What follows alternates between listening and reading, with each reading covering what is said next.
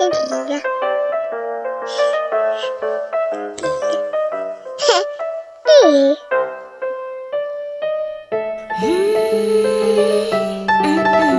笑点低，栗树科技冷知识。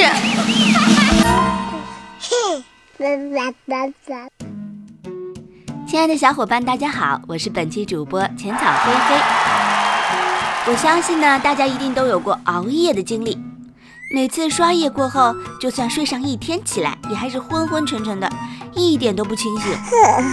那些声称自己能熬夜的人，到了白天也仍然是嘴上说着不困，身体却诚实的很啊，整个人迷迷糊糊，感觉手脚不受控制。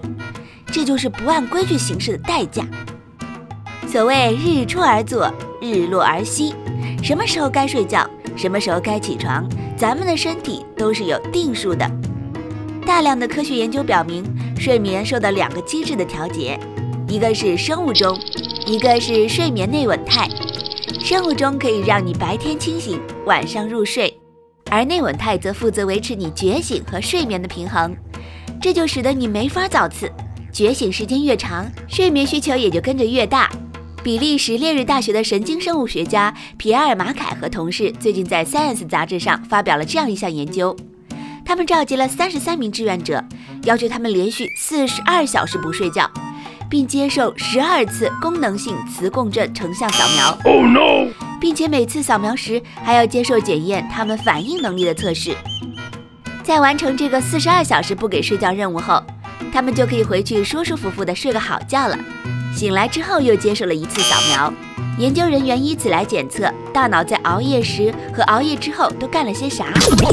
结果发现，人们熬夜后，当白天来临，生物钟要求我们大脑觉醒的时候，大脑对此的反应可谓是两面派。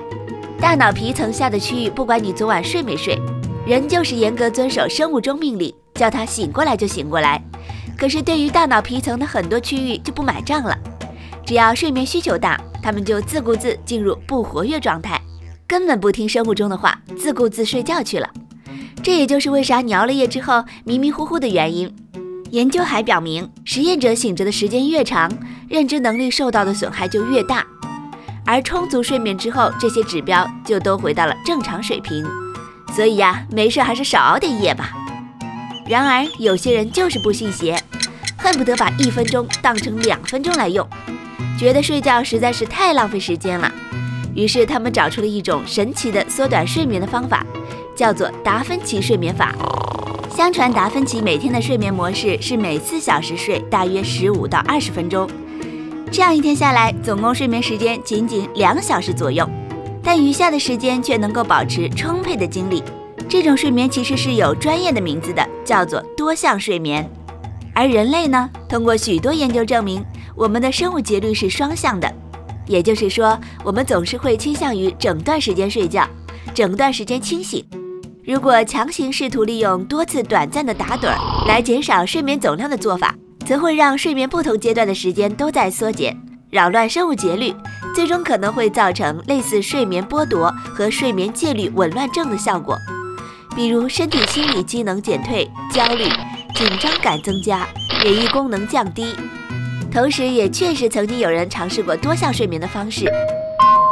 国外一位著名博主坚持多项睡眠两个多月。每天总共只睡三小时，虽然在实验后半段逐渐适应了这样的睡眠周期，但却也时常因为听不见闹钟，直接睡了六个小时。这样看来，就算是多项睡眠，也无法作为主要睡眠模式来运用，并且没有任何确凿的证据表明达芬奇真的是用这个方式来省出时间进行创作的。所以呀，还是好好睡觉吧，同志们。